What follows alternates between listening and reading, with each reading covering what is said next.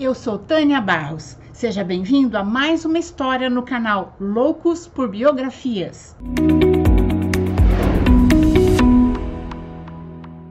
E se você é novo por aqui, convido você a conhecer as mais de 250 histórias que já existem no canal e a se inscrever para conhecer as próximas também.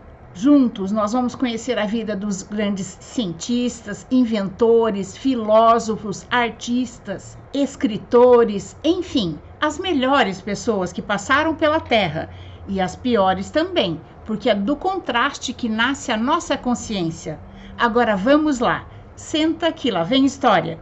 Hoje vamos conhecer um pouco da vida e da obra do psicólogo norte-americano Abraham Maslow. Ele é considerado o pai da psicologia humanista. Maslow ficou conhecido pela teoria da hierarquia das necessidades humanas, ou a pirâmide de Maslow. Nela, Maslow demonstra de forma hierárquica as diferentes necessidades humanas, partindo das necessidades fisiológicas, como alimentação e moradia. De acordo com Maslow, só quando essas necessidades básicas são atendidas, o indivíduo tem condições de buscar a próxima necessidade comum a todos os seres humanos, a segurança em seus variados aspectos. Depois vem a aceitação social, a autoestima e, finalmente, o topo da pirâmide é a autorrealização.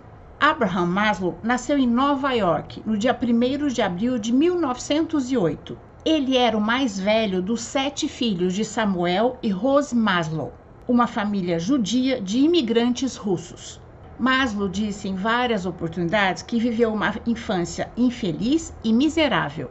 Ele foi vítima de discriminação em várias ocasiões. Sua dificuldade para ser aceito o motivou a querer descobrir o que acontece na mente humana em determinadas circunstâncias. Ele fez da biblioteca sua segunda casa. Ali, mergulhado nos livros, começou a cultivar uma mente aguçada que o manteve entre os melhores estudantes. Em princípio, Abraham acreditou que sua paixão eram as leis. Por isso, foi estudar direito no City College em Nova York. Mas logo percebeu que sua verdadeira fascinação era a psicologia. Por isso, decidiu ir embora de Nova York e começou a estudar na Universidade de Wisconsin, onde se formou e também fez mestrado e doutorado. Maslow casou com uma prima mais velha, Berta Goodman, que era psicóloga e artista. Juntos tiveram duas filhas, Anne e Ellen. Sua vida mudou para sempre quando ele conheceu seu primeiro mentor, Harry Harlon, Juntos, eles começaram a realizar os primeiros estudos sobre os primatas. O que mais chamava a sua atenção era a relação de poder e o comportamento sexual nos grupos de animais. Mais adiante, voltou a Nova York e trabalhou como professor na Universidade de Colômbia. Ali conheceu Edward Thorndike e Alfred Adley, que era muito próximo a Sigmund Freud, e se tornou seu segundo mentor. Abraham foi influenciado pelas teorias comportamentais e freudianas, mas também começou a desenvolver sua própria abordagem. Em sua opinião, Freud havia estudado só aquilo que pertencia ao comportamento neurótico e psicótico e, portanto, deveria ser complementado com o estudo do comportamento saudável. Maslow estudou pessoas saudáveis e bem-sucedidas. Ele conduziu pesquisas com pessoas excepcionais, como Albert Einstein e Eleanor Roosevelt, buscando entender os fatores que contribuíam para seu sucesso e autorrealização. Um dos maiores legados de Maslow, sem dúvida, foi a teoria das necessidades humanas, ou pirâmide de Maslow, que ele desenvolveu ainda durante sua graduação.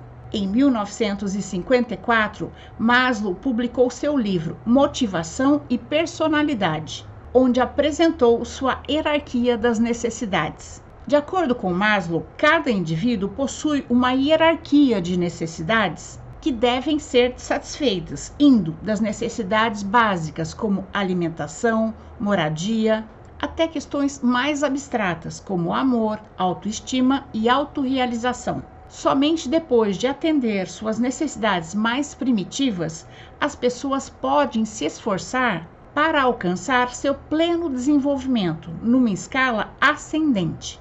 As cinco necessidades que Maslow cita em sua teoria são: a primeira é a fisiológica, indispensável para a nossa sobrevivência, como alimentação, moradia, sono, ar e água. Depois, a pessoa tem condições de se esforçar para conseguir a segunda necessidade, que é a segurança, em seus variados aspectos, como a estabilidade de emprego, financeira, familiar, estabilidade emocional, física, saúde. Alcançando essa segunda fase, a pessoa tem condições de para uma fase mais avançada, que é a terceira, a social quando a pessoa procura ter bons amigos em quem confiar, relacionamentos saudáveis com seus pais, cônjuges, irmãos e pessoas que tenham os mesmos interesses em hobbies e estudos. O próximo passo, o quarto, na pirâmide de Maslow, é atender às necessidades da autoestima,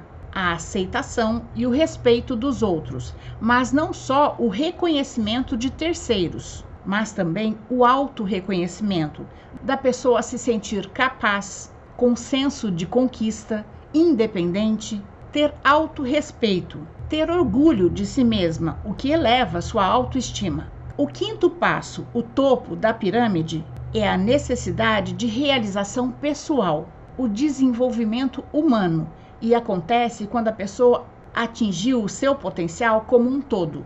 Pessoas autorrealizadas são mais alegres, empáticas, generosas, além de possuírem mais independência, espontaneidade e autoaceitação.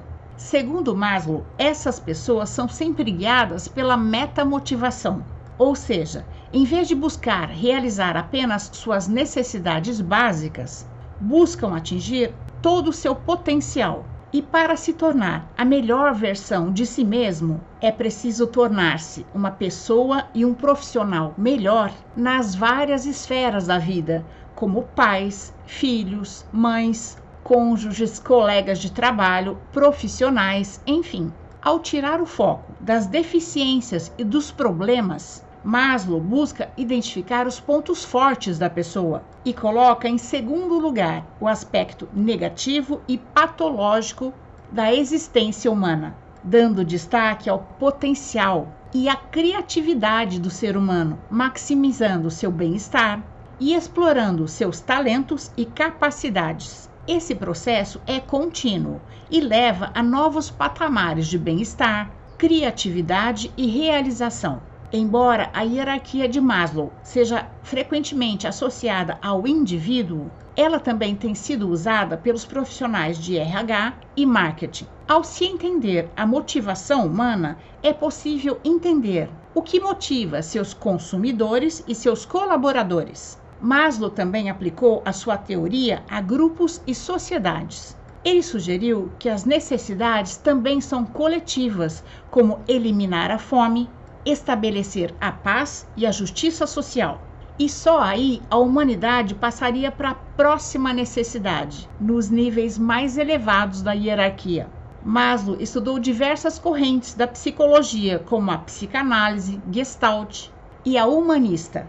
Trabalhou em pesquisas sobre a sexualidade humana com o psicólogo Thorndike, da Universidade de Colômbia. Também coordenou o curso de psicologia em Brandes, foi responsável pela publicação da revista de Psicologia Humanista, juntamente com Anthony Suttish, pioneiro nos estudos da psicologia transpessoal. Em 1961, incentivou a criação de uma revista sobre o assunto. Embora Maslow não tenha sido o criador da psicologia positiva, a teoria das necessidades humanas ou a pirâmide de Maslow inspirou o estudo no potencial humano e o desenvolvimento nessa área. Abraham Maslow faleceu aos 62 anos, devido ao ataque cardíaco no dia 8 de junho de 1970, na Califórnia, Estados Unidos. Sua contribuição para a psicologia e seu impacto na compreensão do comportamento humano continuam a ser valorizados e estudados até hoje.